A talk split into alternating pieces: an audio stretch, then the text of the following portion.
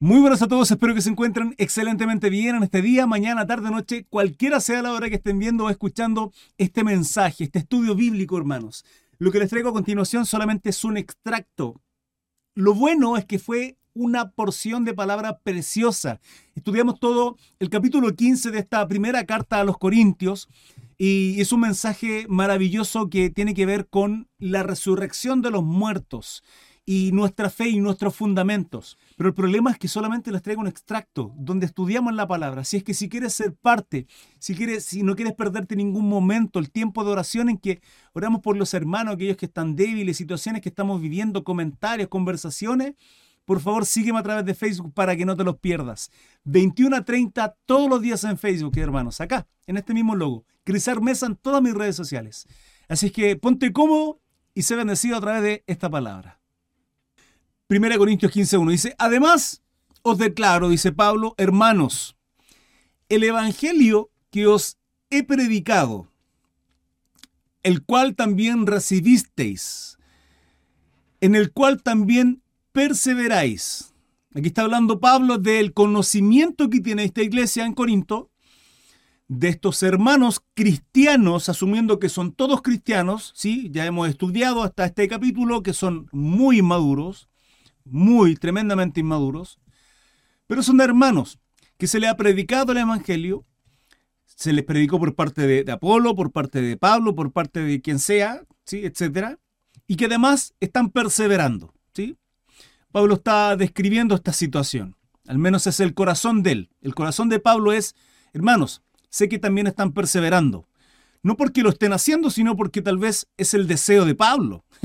Digo, con la, con, la, con la, inmoralidad que se está viviendo, con el pecado, con el desorden que están viviendo con relación a los dones, con la inmadurez que tiene Corinto, eh, Pablo desea que ellos estén perseverando. Por el cual asimismo, si retenéis la palabra que os he predicado, sois salvos, si no creísteis en vano. ¿Qué palabra?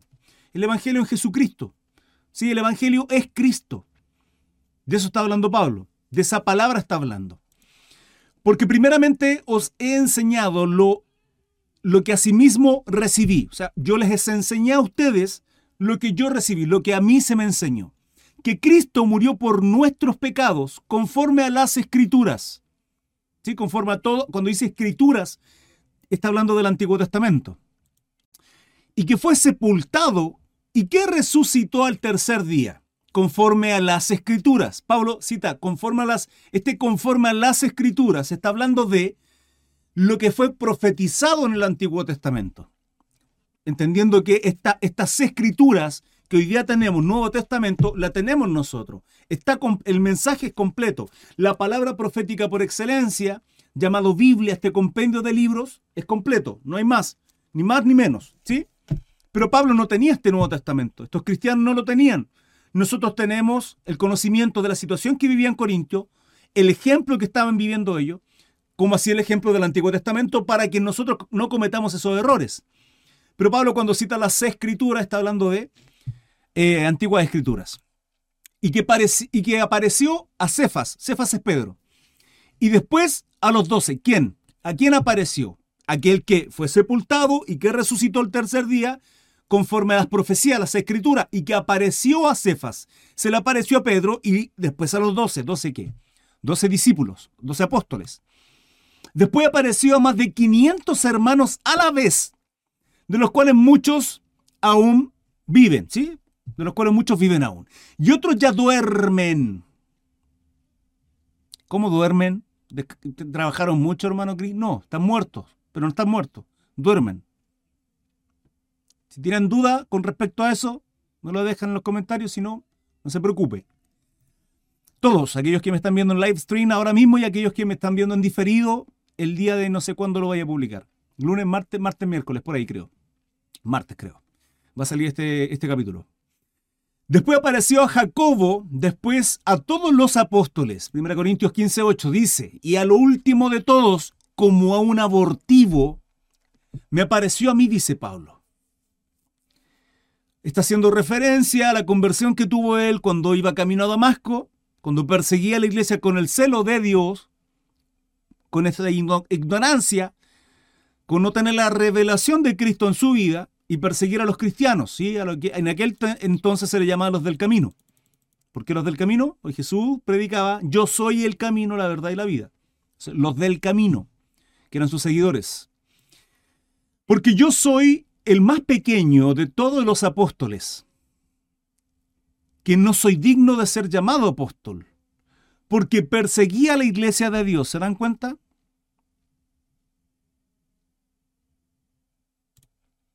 Pero por la gracia de Dios soy el que soy, por la gracia de Dios. Y su gracia no ha sido en vano para conmigo. Antes he trabajado más que todos ellos. Pero no yo, sino la gracia de Dios conmigo.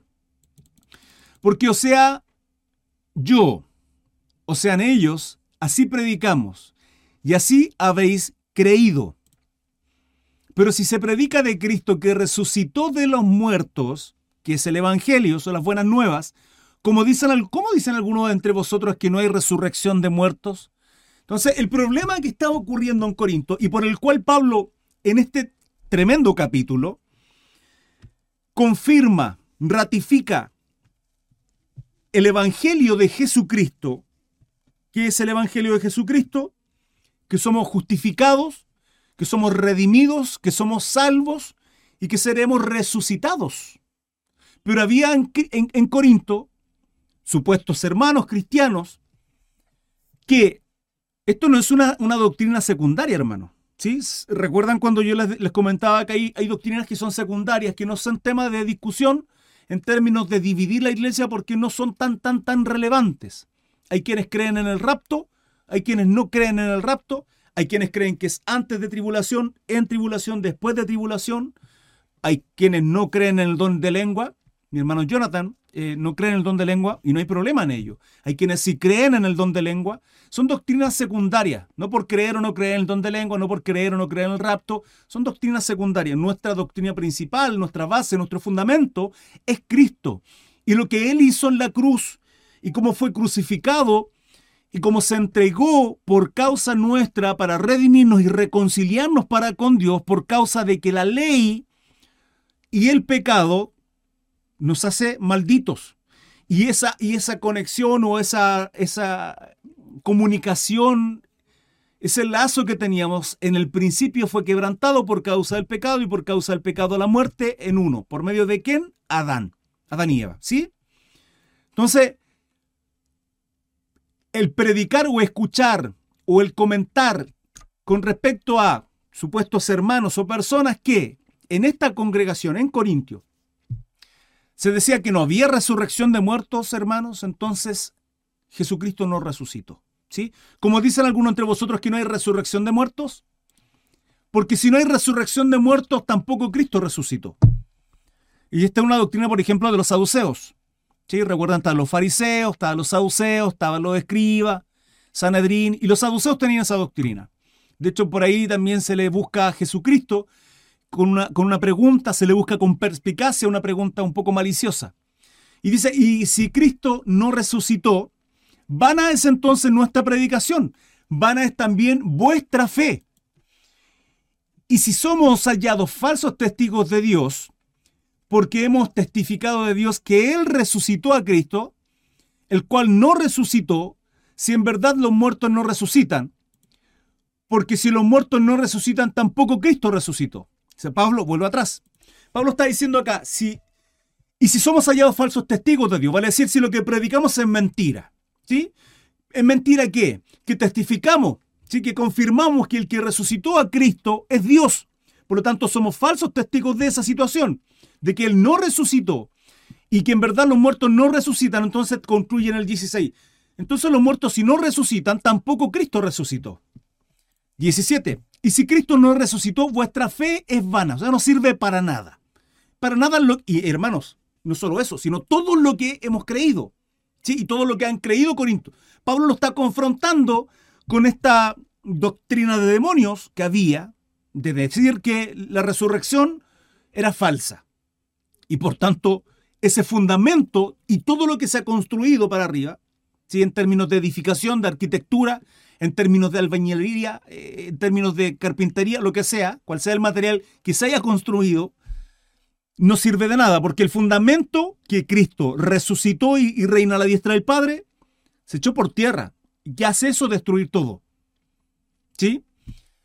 Dice, y si Cristo no resucitó, vuestra fe es vana, aún estáis en vuestros pecados. Claro, porque ¿quién nos justifica? ¿Quién nos redime? ¿Quién nos, quién nos santifica? Es la cruz, es la sangre de nuestro Salvador Jesucristo. Por lo tanto, si no es así, seguimos en pecado y malditos. Entonces también los que durmieron en Cristo perecieron. ¿A qué se refieren con que los que durmieron en Cristo? Con los que creyeron a este mensaje de salvación en Jesucristo. Y si esta vida solamente esperamos en Cristo, somos los más dignos de conmiseración de todos los hombres. O sea, en estricto rigor somos los más lamentables de todos los hombres. Eso está hablando Pablo. Esto desde el punto de vista de que si aquellos que dicen que la resurrección no es correcta, que somos falsos testigos por predicar esta doctrina es falso, entonces somos miserables. De todos los hombres. ¿Por qué? Porque creemos algo que es completo y absolutamente falso. 20. Mas ahora Cristo ha resucitado de los muertos. Primicias de los que durmieron es hecho. O sea, el primero de los que durmieron. ¿Sí? 15:21, porque en cuanto a la muerte entró por un hombre, ¿quién? Adán, lo vimos en Romano. También por un hombre la resurrección de los muertos. ¿Quién? El Adán segundo, nombrado así en Romanos. Jesucristo. Porque así como en Adán todos mueren, también en Cristo todos serán vivificados. Tendrán vida espiritual. Eso significa vivificados. 23. Pero cada uno en su debido orden. Hay un orden. Cristo, las primicias, luego, luego los que son de Cristo en su venida. ¿Sí? Luego, el fin, cuando se entregue el reino al Dios y Padre, cuando haya suprimido todo dominio, toda autoridad y toda potencia. ¿A qué se refiere acá? Luego el fin. Ese fin es el juicio. Y, la autoridad la tiene Cristo y entregará el reino, porque recuerden que el juicio, ¿quién lo trae? Jesucristo. Jesucristo, recordemos en Apocalipsis, Juan llora en la visión cuando ve que nadie es digno de desatar los sellos, nadie, hasta que llega un anciano y le dice, solo hay uno, el Cordero Inmolado, y ese es Jesucristo, quien tiene la autoridad y la potestad de desatar los sellos, que estos sellos no es otra cosa que un pergamino con sellos, que es el dominio, es el poder máximo, es la autoridad de juzgar la tierra. Y el único es Jesucristo. Quien tenía ese dominio, quien tenía esa autoridad, hermanos amados, era el hombre en el huerto del Edén. En el Génesis Dios dice que hagamos al hombre a nuestra imagen conforme a nuestra semejanza y les da una orden. Fructificaos, multiplicaos y sojuzgad la tierra. Sojuzgad. Eso significa enseñorearse porque ustedes son los dueños, amos y señores. Dios creó ese plan perfecto para la humanidad, nosotros, su creación. ¿Y qué hizo el ser humano? ¿Qué hizo Adancito? Pecó. Y por cuanto pecó, perdió la autoridad. Hermano Cris, ¿cómo lo sabe? Porque luego del diluvio, viene Noé con su familia, y luego del diluvio y, llegan a tierra, le dice, multiplicaos y fructificaos pero no les dice sojuzgad la tierra. ¿Por qué? Porque ya no eran amos, dueños y señores de la tierra. Sin embargo, Jesucristo en la cruz toma esa autoridad, toma el dominio, toma la potestad, la restablece, la tiene en su diestra y es quien abre los, sellos de este rollo, que es el rollo del el poder, del dominio, del sojuzgar la tierra, y es quien puede abrir esos sellos.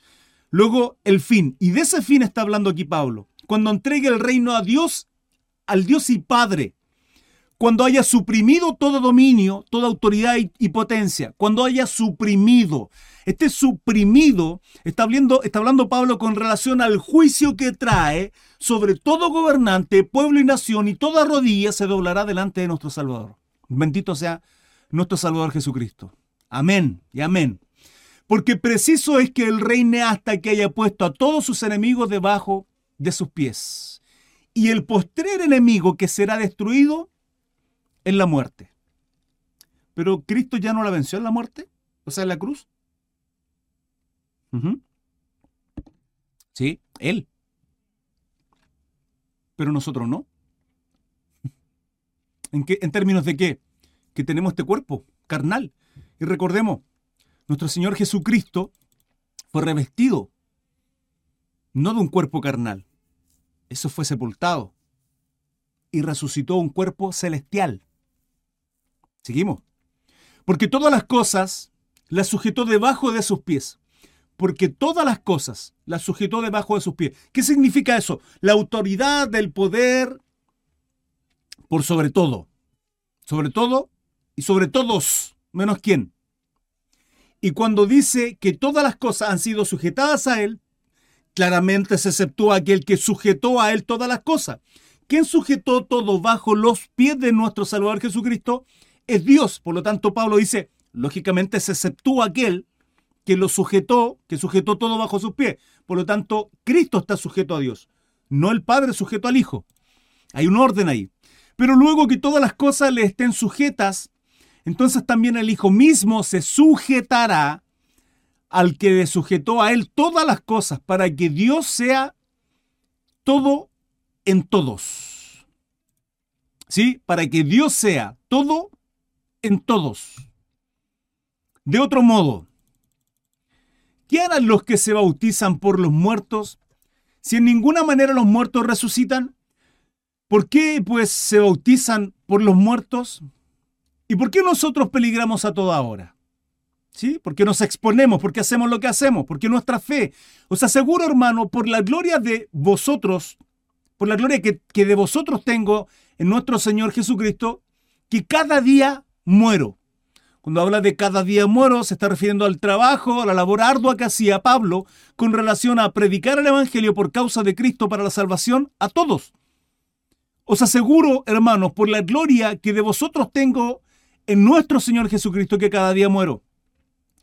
Si como hombre batallé en Éfeso contra fieras, ¿qué me aprovechará? Si los muertos no resucitan, comamos y bebamos, porque mañana moriremos. ¿Sí?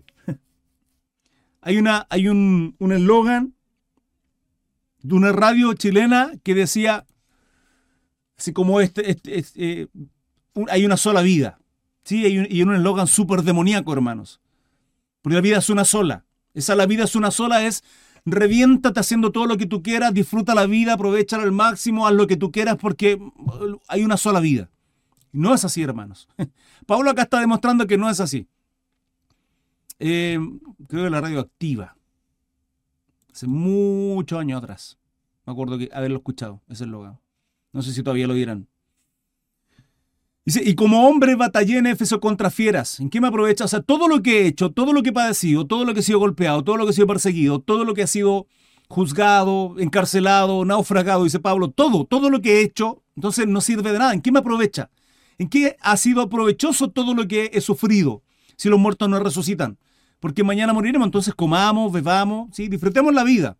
Esto poniéndose en la posición de aquellos que dicen que la resurrección es falsa. Esa es la premisa de este capítulo. La premisa de este capítulo es, los muertos no resucitan. ¿Sí? Pablo está diciendo, entonces no ha servido de nada todo mi servicio. No reís.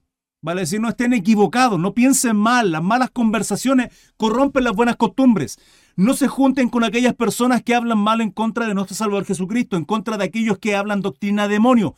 Precaución con aquellas conversaciones porque corrompen sus fundamentos, van a romper los fundamentos que tienen. Precaución con aquellos con los cuales hablan, escuchan y tienen conversaciones. Pablo está dando un mensaje tremendo en este versículo. No reís, las malas conversaciones corrompen las buenas costumbres. Velad debidamente, velad debidamente. Mateo 25.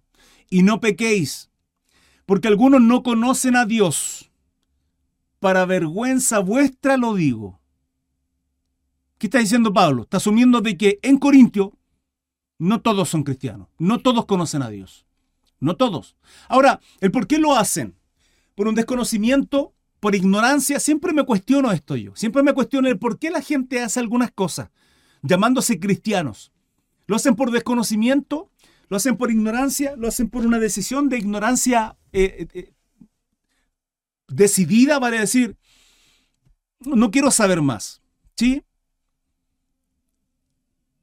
Es la pregunta que me hago con respecto a Simón el Mago. Simón el Mago cuando, cuando dice la palabra en Hechos que, que cree el Evangelio, a las palabras de Felipe el apóstol, escucha el mensaje ante este evangelista. Es convertido, lo sigue, dice la palabra, lo sigue, hermano, se bautiza, hermano, se bautiza. Se supone que el bautismo es el testimonio a todo el mundo, a, todo, a todos mis hermanos, a la iglesia, de que, de que yo muero y, y salgo nueva criatura, de que soy limpio, que además el diluvio es, es lo figurativo, es la sombra de lo que íbamos a hacer en cuanto al bautismo. Por eso no puede ser por aspersión, ¿sí? sino por sumersión. ¿Sí? ¿Se entiende? Si se supone que como cristiano soy bautizado como testimonio, ya soy un cristiano, ¿sí? Que comienzo a dar mis primeros pasos, comienzo a caminar en el cristianismo. Simón el mago caminó en el cristianismo, hermanos. Pero luego dice que aparece eh, Pedro, si no recuerdo, y comienzan a imponer las manos porque aún no, han sido, no habían sido bautizados, no, habían recibido el Espíritu Santo, dice la palabra. Y, Simón el mago ve que al poner sus manos, al, imponer manos ellos, reciben al Espíritu Santo, él quiere tener ese poder y quiere comprar ese poder. ¿Por qué? Porque su, su corazón seguía corrompido, recordemos que hacía magia y hacía cosas, y que mucha gente creía que era un don de Dios y que él venía como siervo de Dios, etc. Y a muchos había engañado. ¿Seguía teniendo ese corazón perverso, sucio, cochino, de querer engañar a la gente? ¿O simplemente por ignorancia, porque venía realizando eso hace mucho tiempo y pensaba que, ah, puedo, esto, quiero tener ese poder y tengo dinero y puedo comprarlo? Y tal vez por ignorancia cometió ese error. Lo mismo me pregunto con este tipo de personas. Sí, sí, velad debidamente, dice Pablo. Velad, no pequen. Busquen de Dios. Humíllense, oren. Velad de y no pequéis porque algunos no conocen a Dios. ¿Por qué no conocen a Dios? ¿Cuántos cristianos, hermanos, creen que son cristianos? Simplemente porque en algún momento, en alguna congregación, alguien oró por ellos o testificaron con su boca. Y porque la Biblia dice que si creéis en tu corazón y lo testificáis, sí, lo crees para justicia, lo testifica para salvar. Con eso basta. Ya eres, cristiano, sí, casi como en el nombre del Padre, Hijo y Espíritu Santo, te voy a ir para la casa, eres cristiano. Ya, soy cristiano, sí. Listo, Dios me va a bendecir y creo en el Evangelio de la Prosperidad. Hermanos, mucha gente, muchos cristianos creen en ello. Por un error de doctrina, un error de no, de no saber la palabra, de no entender. Y acá estaba ocurriendo esto en Corintios, porque algunos no conocen a Dios. Pero Pablo acá no lo está diciendo porque algunos no conozcan a Dios porque no soy ignorante, sino para vergüenza vuestra lo digo. O sea, algunos de ustedes no conocen a Dios, le dice a Corinto. Por eso están con estas doctrinas falsas y destruyendo los cimientos que son el Evangelio en Cristo Jesús y que fue resucitado de entre los muertos.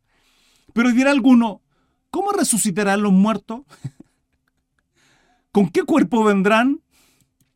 Necio. Lo que tú siembras no se vivifica, si no muere antes. ¿Cómo eso? Y lo que siembra no es el cuerpo que ha de salir, sino el grano desnudo, ya sea de trigo o de otro grano. ¿Qué significa eso? Pablo está haciendo esta alegoría, este, este paralelo. Está mostrando de cómo, van a ser, cómo vamos a ser resucitados en el caso de que estemos durmiendo, ¿sí? bajo tierra, dormidos, no muertos, dormidos. Pablo dice que un grano, una semilla, y es completo y absolutamente cierto. Hermanos, una semilla se siembra, una planta se planta. Pero acá está hablando de una semilla. Por lo tanto, una semilla tiene que morir. Tú sacas una semilla de, qué sé yo, un, limón. Sacas una semilla de un limón. Esa semilla se tiene que secar. Quienes, han, han sembrado sabrán. Tomate, ajíes, limones, naranja, etc. Tiene que secarse, tiene que morir. Hermanos, tiene que morir, como ustedes y yo. Debemos morir para qué? Para, para ser vivificados, para tener vida espiritual. Necio, lo que tú siembras no se vivificará si no muere antes, versículo 36. Lo que tú siembras no se vivificará. O sea, no, no vivirá, no crecerá, si no muere antes. ¿Qué es nuestro, nuestro trabajo, hermanos, como cristianos? Que, que moramos todos los días. Llevar la cruz de Cristo significa negarnos a nosotros mismos, que nuestra carne muera, nuestros deleites, nuestros placeres, nuestros proyectos, nuestras metas, para que Cristo viva en nosotros. Para ser vivificados debemos morir. Y lo que siembras en el cuerpo que ha de salir, si no es el grano desnudo. Cuando tú siembras una semilla, quien han visto ese proceso? Muchos, si es que no todos lo hemos hecho en los colegios colocábamos un poroto, una semilla de algo, en un algodón húmedo, que recibiera luz de sol, ¿sí? oxígeno, todo lo que necesita. Esa semilla se rompía, se quebraba el, el, cascarón, esa cáscara que tenía por fuera, y salía el grano desnudo. Salía el grano desnudo, y luego salía una, dos hojitas, y, y comenzaba a crecer, ¿sí? Tenía vida. Eso ya sea el trigo o de otro grano. Entonces Pablo está haciendo esta alegoría de que aquellos que van a resucitar tal cual, ¿y qué dejarán? ¿Qué ese cascarón? Porque la pregunta es, ¿cómo resucitarán? ¿Con qué cuerpo vendrán? Y Pablo está diciendo, ¿con qué cuerpo? Con un cuerpo completamente distinto. El cascarón queda. ¿Qué es el cascarón? Esto. Pero Dios le da cuerpo como Él quiso. Pero Dios le da el cuerpo como Él quiso. Y a cada semilla su propio cuerpo. Sigue con la alegoría, con este, con esta, con este paralelo. No toda carne es la misma carne, sino que una carne es la de los hombres, otra carne es la de las bestias, otra la de los peces y otra la de las aves. Está hablando de el reino animal. Y en esto nos incluye a nosotros. De la diferencia que hay entre cuerpos, aves, terrestres, mamíferos, nosotros como seres humanos. Y cada uno tiene su carne. 40. Y hay cuerpos celestiales. Cuerpos celestiales. Y cuerpos terrenales. Celestiales tiene que ver con lo que hay en el mundo celeste, ¿sí? En, el mundo, en el, en área, la dimensión espiritual. Y cuerpos terrenales, ¿por qué digo dimensión espiritual? Porque, porque estamos rodeados de ellos, hermanos. Y tenemos nosotros un espíritu, que nuestro cuerpo es espiritual también. Así como también hay otros seres que solo tienen cuerpo espiritual y no terrenal. ¿Me explico? Y cuerpos terrenales se refiere a la tierra. O sea, un cuerpo terrenal para que viva en esta tierra. ¿Por qué? ¿Por qué es necesario este cuerpo terrenal para vivir en esta tierra? Porque en esta tierra tiene atmósfera, oxígeno y todos los la tabla periódica que todos hemos estudiado, ¿sí? Y que nuestro cuerpo, en base a esto, se puede mover en este, en este círculo terrenal. Una es la gloria del sol, otra la gloria de la luna y otra la gloria de las estrellas, pues una estrella es diferente de otra en gloria, que está hablando acá de lo único que somos. De ahí viene lo impresionante que dentro de toda la cantidad de gente, billones de personas que existimos ahora mismo, la Tierra, que cada uno seamos diferentes. Uno que otro parecido, sí, pero tenemos una genética distinta, aun cuando venimos de un padre y una madre, tenemos diferenciación en, en hasta nuestra sangre, hermanos. Las huellas dactilares de nuestras manos, y esto está hablando, pues una estrella es diferente a otra en gloria. Así también es la resurrección de los muertos. Se siembra en corrupción, resucitará en incorrupción. Esto, se siembra. ¿Por qué está hablando de sembrar? Se siembra. El sembrar significa que la carne debe morir. O sea, esto muere para que para resucitar lo espiritual, desnudo. Lo desnudo es este cascarón que tiene que morir. ¿Sí? 43 se siembra en deshonra. ¿Por qué deshonra, hermano? Porque nuestra lucha seguirá siendo hasta cuando no dejemos este cuerpo, la deshonra, el pecado, lo errado, lo malo que somos, porque la carne busca constantemente ser saciada. Lo que aborrezco, eso hago, dice Pedro, o sea, Pablo en, en Romanos. Se siembra cuerpo animal, resucitará cuerpo espiritual. Hay cuerpo animal y hay cuerpo espiritual. Así también está escrito, fue hecho el primer hombre Adán, alma viviente, alma viviente. El postrer Adán, espíritu vivificante. Quien, que es quien da vida. ¿Vida qué? Vida espiritual. Mas lo espiritual no es primero, sino lo animal. Luego lo espiritual. El primer hombre es de la tierra terrenal. El segundo hombre, que es el Señor, es del cielo. ¿Quién es este Señor? ¿De quién está hablando? De nuestro Salvador Jesucristo. ¿Por qué del cielo? Porque Él descendió de los cielos. Se hizo hombre, nuestro Dios se hizo hombre, se carnalizó, ¿sí? En este, en este envase, en este cuerpo humano. Estaba en el, en el principio. Génesis. En el principio. Juan 1.1. El verbo estaba con Dios, era Dios, ¿sí? El primer hombre es de la tierra terrenal, Adán. El segundo hombre, que es el Señor, es del cielo. Cual el terrenal, tales también los terrenales. Y cual el celestial, tales también los celestiales. Y así como hemos traído la imagen del terrenal, traeremos también la imagen del, del celestial. Traeremos. ¿A qué se refiere con eso? de cómo seremos transformados. ¿Sí? El tema principal acá es la resurrección de los muertos. Y está hablando de que esto va a ser dejado de lado por tener ese cuerpo celestial tal cual hay la imagen de quién? De nuestro Salvador Jesucristo. Quiero decir un pequeño paréntesis, a pesar de que me quedan tan solo nueve versículos, si mal no recuerdo, creo.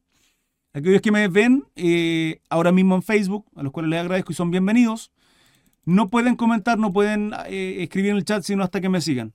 Eh, una condición básica que puse simplemente para evitar ciertas situaciones. Así es que tú que me estás viendo, quien sea, eres bienvenido. Dios te bendiga a través de esta palabra y puedes comentar si solo me sigues. Por cierto, un pequeño paréntesis. Por esto te digo, hermanos, que la carne y la sangre no pueden heredar el reino de Dios. No pueden. Ni la corrupción hereda la incorrupción. ¿Sí? una doctrina secundaria es la cremación y qué va a pasar con este cuerpo. No tenemos que ser cremados porque vamos a ser eh, resucitados y transformados en gloria, en lo celestial. Hermano, es esto muere, esto no sirve. ¿Sí? Como la semilla cae y el, caparazón, todo eso cae, hermanos. No sirve de nada. Y, hermano, si le complica, si su conciencia no, no se creme, ¿sí? Son, son, temas secundarios. Por ningún motivo esto nos tiene que dividir como cuerpo, como iglesia de Cristo. ¿sí? Que la carne y la sangre no pueden heredar el reino de Dios. ¿Por qué? Porque es corrupción, está corruptible esta carne, es, es, es mala. Ni la corrupción hereda la incorrupción. ¿Se dan cuenta qué es lo, qué es lo que está incorrupto? Lo celestial. He aquí, os digo un misterio no todos dormiremos. Claro, ¿por qué? Porque versículos más, más atrás más arriba, Pablo habla de que Cristo vendrá. ¿Sí? Y dice que hay un orden, hay una de resurrección.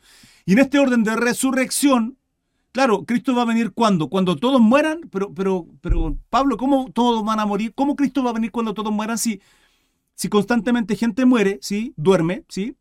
Pero también gente nace. Entonces, ¿en qué va a llegar un momento? Entonces, claro, podemos sacar por deducción eso. Llegará un momento tal vez en que no nazca nadie más. Porque si Cristo viene cuando todo, no dice Pablo. ¿Por qué? Aquí os traigo un misterio. Y acá resuelve esa, esa cuestión, esa, esa pregunta. No todos dormiremos, pero todos seremos transformados. Entonces la resurrección es una transformación de lo corruptible de este cuerpo, la incorruptible, el, el cuerpo celestial. Esto queda ahí, hermanos, es parte de, este, de, esta, tierra. Polvo, fuimos tomados del polvo, volvemos al polvo. ¿Sí? Barro somos. Punto. En un momento, ¿en qué momento? Todos seremos transformados. Oh, o sea, Cristo viene, algunos serán resucitados y los que están ahí seremos transformados. ¿Y eso en cuánto tiempo, Pablo? ¿Una semana, un mes? ¿Cómo, nos, nos podremos ver al espejo? No, no, no, dice Pablo. Así, en un momento, en un abrir y cerrar de ojos. A la final trompeta. Esa trompeta pueden ser dos cosas. No quiero profundizar en esto. Puede ser la trompeta de juicio final o la fiesta de las trompetas, el Yom Kippur, de, una de las fiestas que tiene eh, Tierra Santa, pueblo hebreo, pueblo israelita, ¿sí? No lo sé. En algún momento tal vez profundizaremos en esto. Porque se tocará la trompeta y los muertos serán resucitados incorruptibles y nosotros seremos transformados. Esa resurrección de muertos serán en sus cuerpos, con sus cabellos rubios, moreno, qué sé yo, tez blanca. ¿Cómo? No, completamente transformados, serán resucitados, transformados en cuerpos celestiales. ¿Y nosotros qué? Aquellos que habremos quedado, dice Pablo, ¿sí? Seremos transformados así, en un abrir y cerrar de ojos. 1553, porque es necesario que esto corruptible se vista de incorrupción. La forma en que se vista no es algo que, como nos arropamos y nos vestimos este cuerpo, bueno, está siendo simplemente una alegoría de dejar el pecado, dejar la corrupción, dejar esto carnal fuera, porque en realidad esto queda en la tierra, hermanos. Y esto mortal se vista de inmortalidad. Somos inmortales. Somos inmortales, hermanos. Somos inmortales. Pero hermano Cris, tengo mi papá, mi abuelo, qué sé yo, tal persona que, murió. O sea, no me digas que somos inmortales. Hay una frase, y, y, siempre la digo, y se la digo cuando ando trabajando y conozco gente y de pronto salen y escucho esta frase.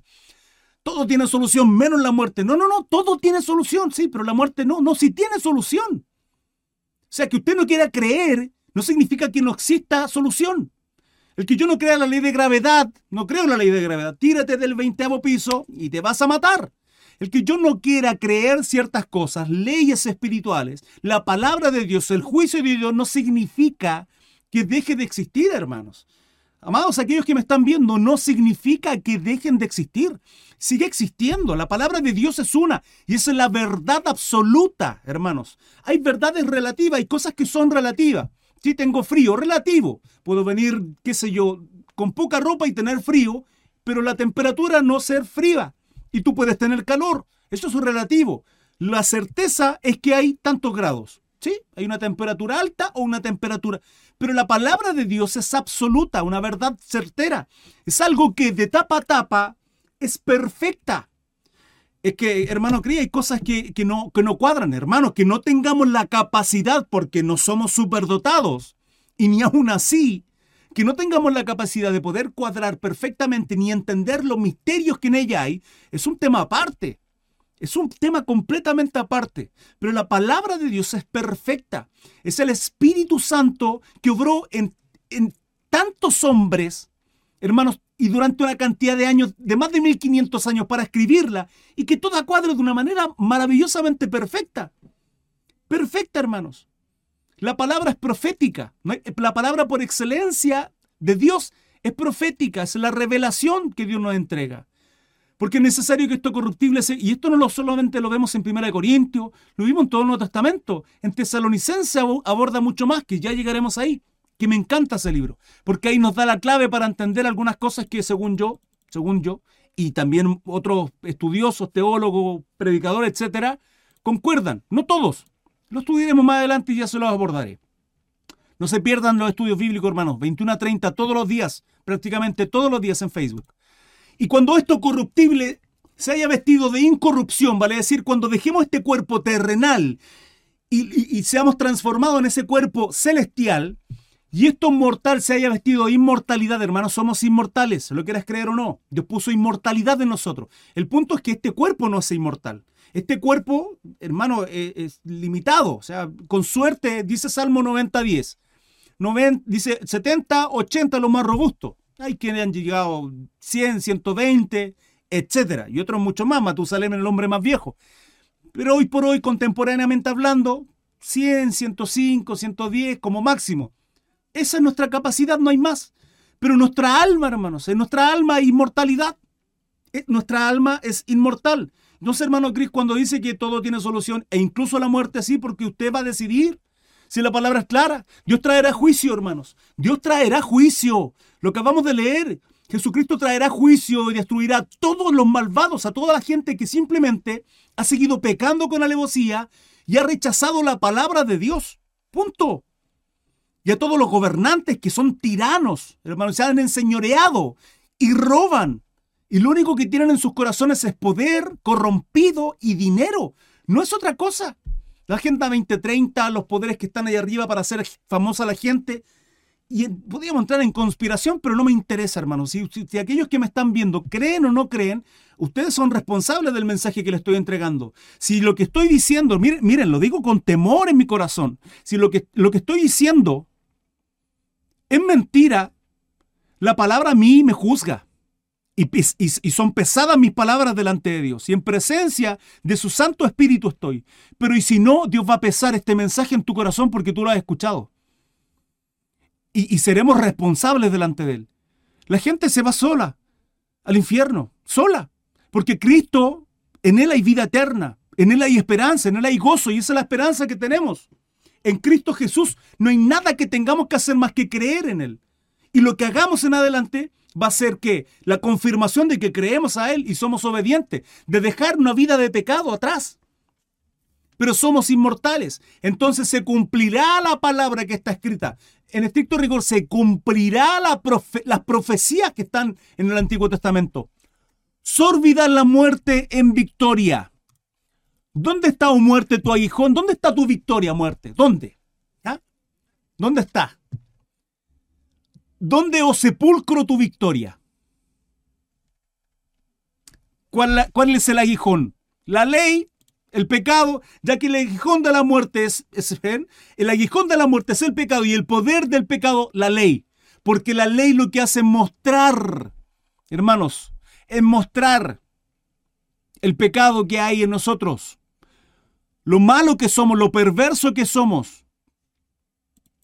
Bendito sea el Señor que nos nos recibió en su corazón y que murió por nosotros. Más gracias sean dadas a Dios que nos da la victoria por medio de nuestro Señor Jesucristo. No es por obras, no es por tu religión, no es por cuántas veces vayas a la iglesia. Es en Cristo Jesús. Así que, hermanos míos, amados, están firmes, constantes, perseveren, que sus convicciones estén ahí, que nadie los quite, que nadie los mueva, dice Pablo. Creciendo en la obra del Señor, ejerciten la piedad, seamos misericordiosos, destruyamos esta carne, dejemos el ego, la vanidad, la altivez, la soberbia.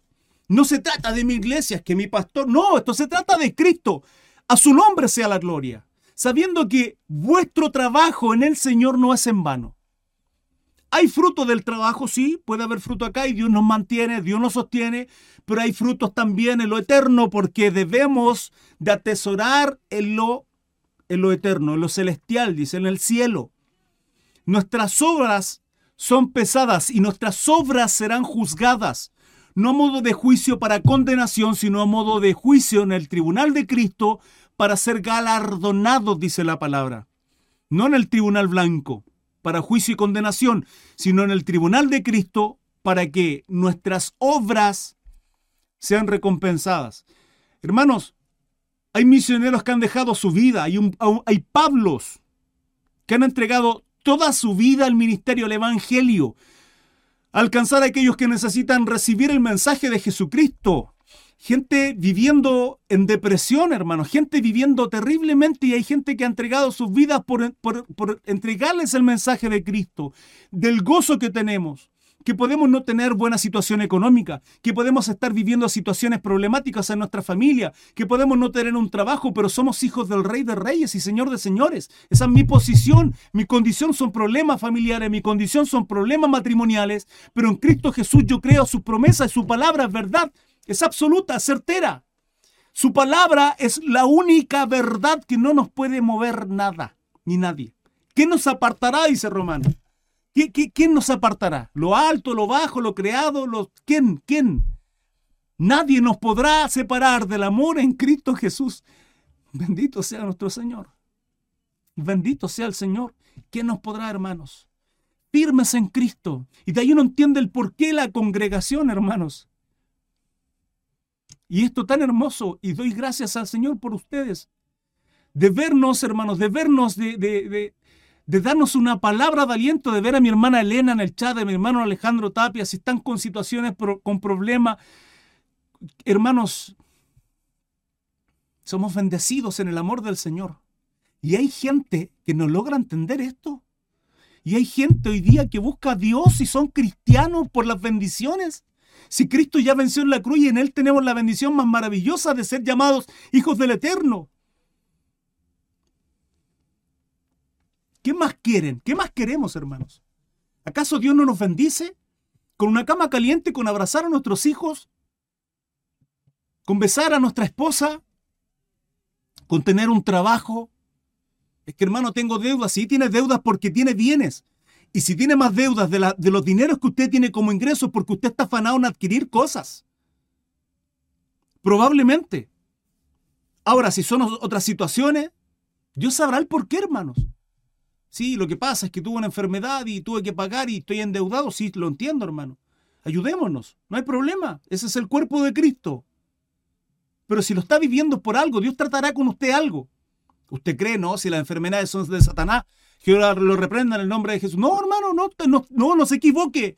Pablo tenía un problema en su salud, un aguijón en la carne que lo bofeteaba, un mensajero de Satanás que le daba y le recordaba que él tenía que estar humilde a los pies de Cristo.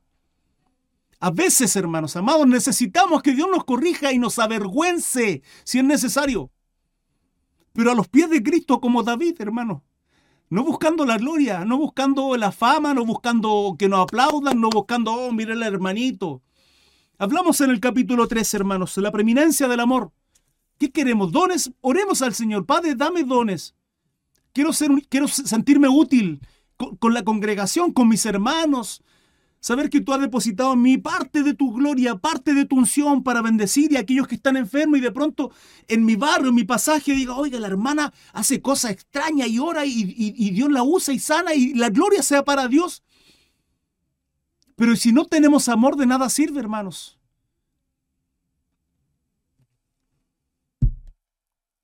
Constantes. Perseverar, hermanos. Santificación. ¿Para qué buscamos a Dios? ¿Para, qué le servimos? Vivamos agradecidos, hermanos, cada día de nuestra vida por las cosas que Dios no, que ya tenemos, que Dios ya nos ha dado. ¿O vivimos bajo un puente, hermanos? ¿Por qué nos estamos afanando? ¿Qué, ¿Qué, nos afana? ¿Qué les quita el gozo de la salvación que Dios ha puesto en Cristo Jesús en su vida? ¿Qué? ¿Sus padres? ¿Malos padres? Aunque mi padre y mi madre me dejaren, con todo Jehová me recogerá. ¿Qué hermanos? ¿El desprecio de su familia? Si Cristo dice en su palabra que Él vino a poner disensión, división en la familia.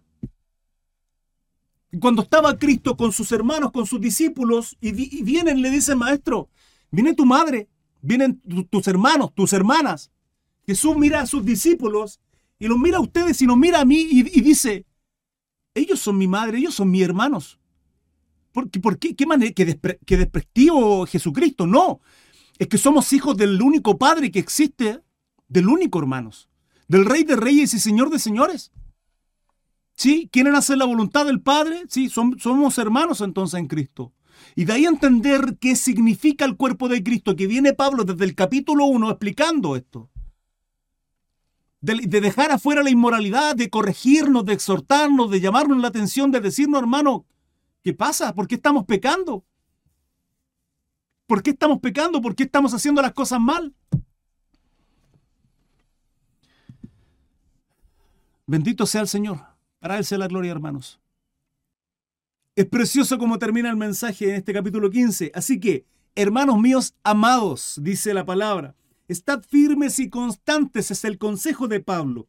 Creciendo, hermanos. No podemos estar estáticos, debemos crecer. ¿En qué? En la obra del Señor siempre. Sabiendo que vuestro trabajo, el de ustedes, el mío, en Cristo Jesús, en el Señor, no es en vano. No es en vano. El Señor ve nuestro caminar, nos bendice, nos prospera y abre puertas también para darle gloria en lo que nosotros hacemos, en esta obra piadosa de misericordia, de alcanzar a otros, de predicar también el Evangelio, de cimentar aquello que muchos han querido destruir, de cambiar la mente, el pensamiento de aquellos que simplemente creen que el servir a Cristo, que el tener a Dios en su corazón con eso basta. No es así, hermanos. Dios tenga misericordia de aquellos que simplemente predican falsa doctrina y Dios también tenga misericordia de aquellos que siguen esas doctrinas, porque eh, básicamente Él es su corazón. Eh, su corazón los lleva a seguir a esas personas que simplemente se hacen llamar cristianos y hacen mercadería de la fe. No es el mensaje que nos entrega Pablo en este capítulo 15. Espero que haya sido de bendición, que sin lugar a duda sé que lo es. Síganme en Facebook, que es donde hago los estudios diarios eh, todos los días, 21 a 30 horas. Hermanos, nos vemos. Que Dios les bendiga y tengan un precioso día. Hasta luego. Chao, chao.